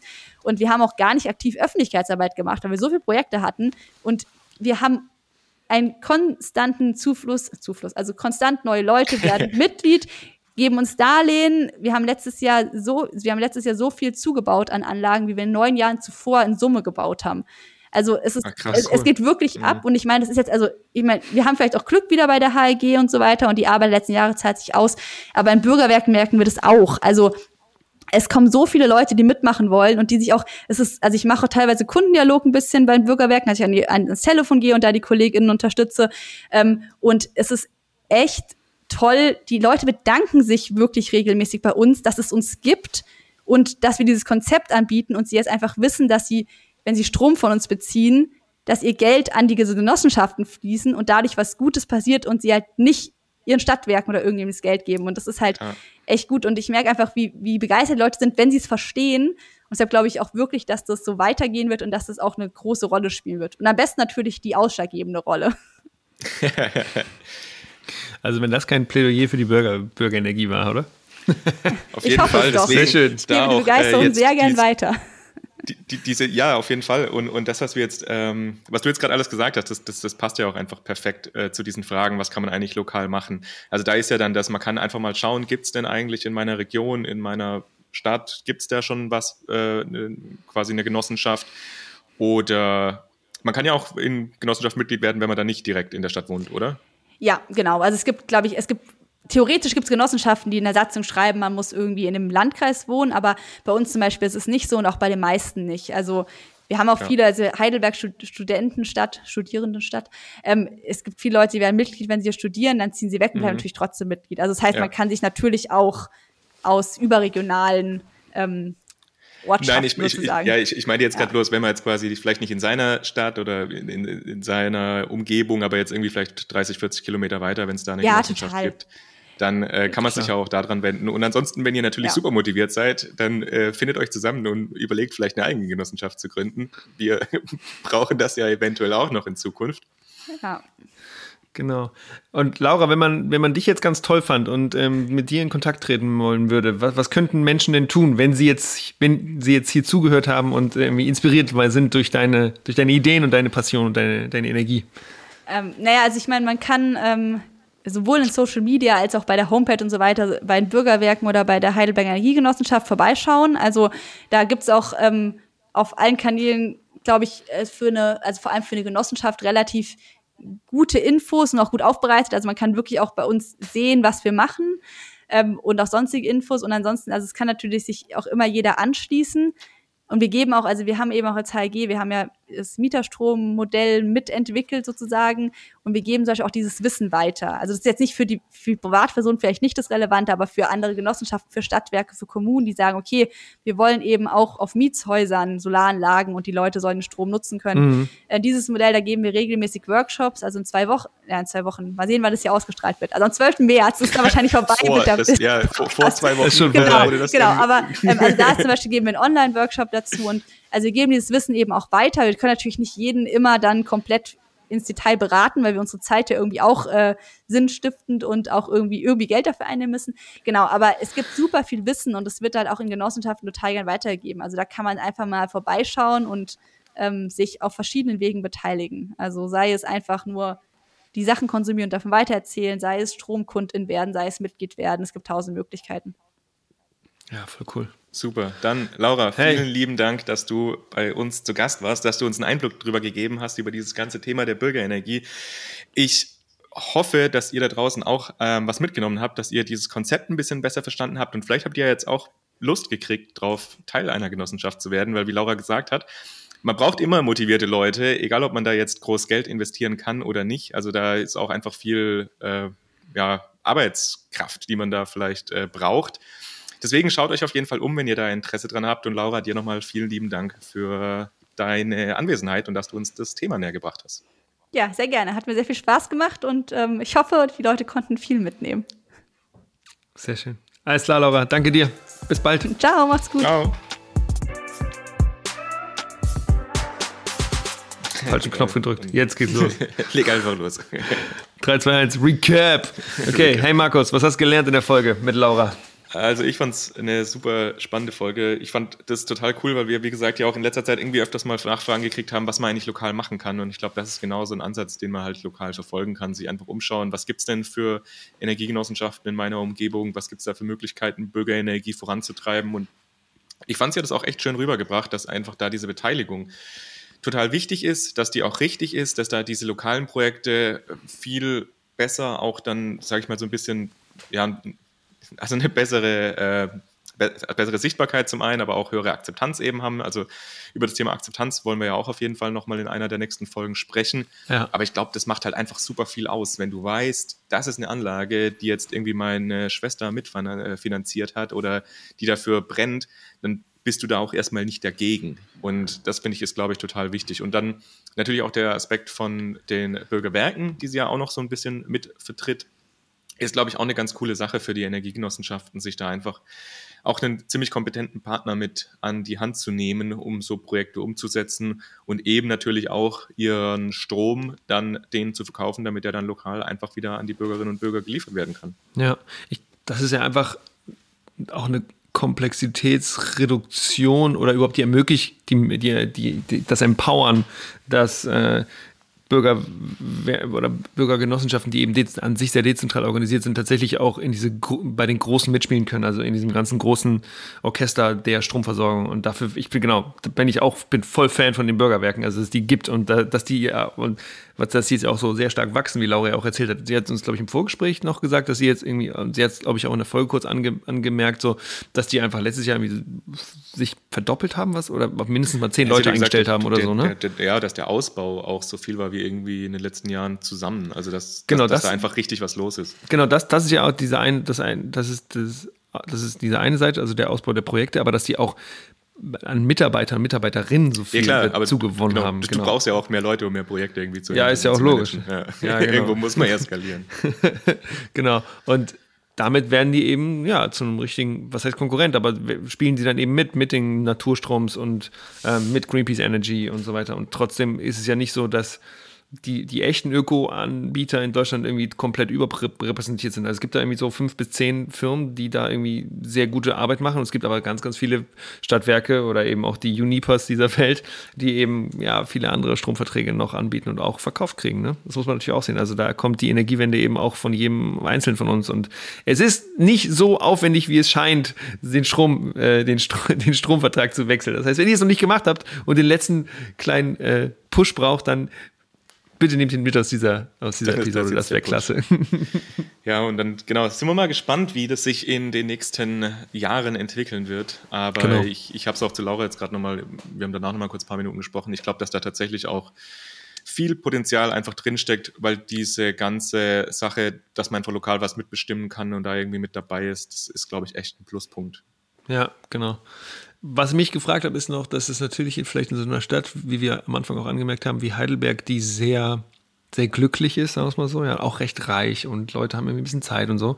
Ähm, ob da es nicht vielleicht auch leichter ist, so eine Genossenschaft aufzubauen, als jetzt in anderen Gebieten, die vielleicht ländlicher sind oder die vielleicht nicht so strukturstark sind. Ich weiß es nicht genau. Also vielleicht Vielleicht liege ich doch komplett falsch, aber ähm, ich fände es super spannend, mal zu wissen, wie da die Verteilung ist, die geografische Verteilung an äh, Energiegenossenschaften über den gesamten deutschen Raum hin äh, und vielleicht auch in Österreich und der Schweiz natürlich. Also, ja, also ich glaube, ja. das auf jeden Fall wahrscheinlich ein, ein äh, auch was ausmacht, aber ich denke auch, dass wenn man eben ein paar Leute hat, die da Lust drauf haben und es halt treiben, du brauchst ja gar nicht da viele geht Leute viel, ne? dazu. Ne? Ja. Also das, das reicht ja, wenn sich da ein paar Leute irgendwie zusammenfinden und das einfach pushen, weil ich glaube, Leute, die da Interesse dran haben, so mitzuschwimmen, in Anführungszeichen, also so ein bisschen mal eine Finanzierung zu ermöglichen oder sowas, ich glaube, das gibt es relativ viele. Ja. Aber man braucht halt so diese paar Leute, die sagen, ey, ich mache das jetzt ehrenamtlich, ich treibe das jetzt, ich bin jetzt dafür verantwortlich, mit den Leuten zu sprechen und die Projekte irgendwie anzustoßen dann glaube ich, kann das gut funktionieren, aber das braucht es halt initial und kann ich mir schon gut vorstellen, dass das halt dann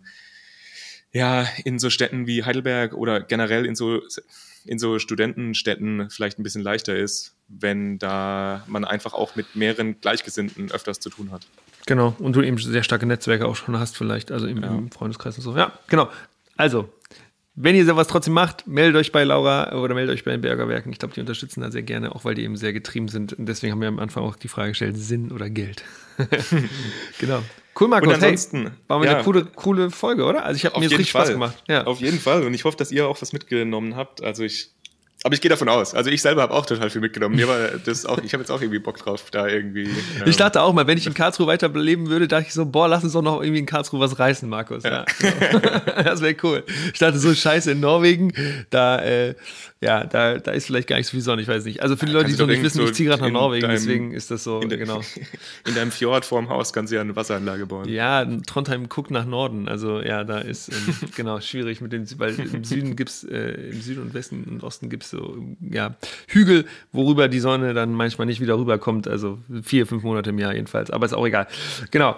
Ähm, ihr Lieben, wenn ihr Lust habt, ähm, mit uns in Interaktion zu treten, dann findet uns auf Twitter und auf Instagram, wenn ihr Lust habt. Und wir freuen uns komplett, wenn ihr uns eine Nachricht schickt ähm, auf Instagram, was ihr gelernt habt und was ihr cool fandet und was ihr vielleicht auch nicht so cool fandet bei unseren Folgen. Also wir machen zu jeder Folge einen Post und wenn ihr was dann drunter schreibt, das wäre richtig cool und wir antworten auf jeden von euren Kommentar. Ähm, also von jedem ernst gemeinten Kommentar auf jeden Fall. Genau. Und sonst willst du noch was zu Patreon sagen? Markus zum Abschluss? Äh, genau, könnt ihr auch gerne uns auf äh, Patreon mal vorbeischauen, um, wenn ihr da Lust habt, uns zu unterstützen. Und ich glaube, die Folge, die könnte sogar äh, um eine Ecke rauskommen, wo das ganze Merch-Thema langsam Gestalt annimmt. Also bleibt da auf jeden Fall auch up to date. Guckt bei uns auf Instagram vorbei und auch auf der Website unter Supporter findet ihr da die ganzen Informationen. Da sollte dann, sage ich mal, in den nächsten paar Wochen auch noch so ein bisschen was erscheinen äh, genau. zum Thema Merch. Genau, weil Markus ist ganz tief im T-Shirt-Design aktuell. Genau. Anyway, voll cool. Schön. Also, ihr Lieben, macht's gut. Ciao. Bis dann.